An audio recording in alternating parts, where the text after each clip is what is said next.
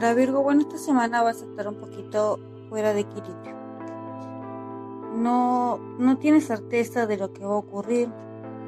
Sientes que no puedes proyectar a largo plazo y eso te saca un poco de las casillas. Estás acostumbrado a tener el control y cuando el control se pierde, te pierdes un poquitito tú.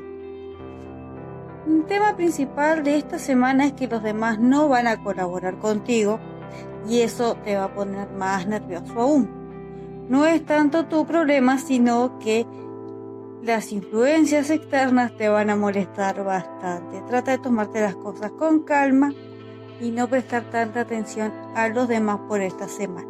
Aíslate un poquito y medita para estar bien.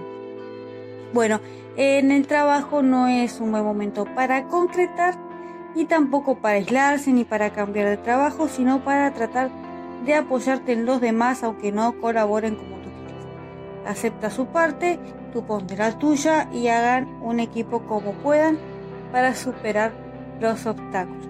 En el amor lo mismo, no esperes gran colaboración por parte de tu pareja, no te va a entender como lo necesitas, pero eso no significa que termine la relación Simplemente van a haber desacuerdos.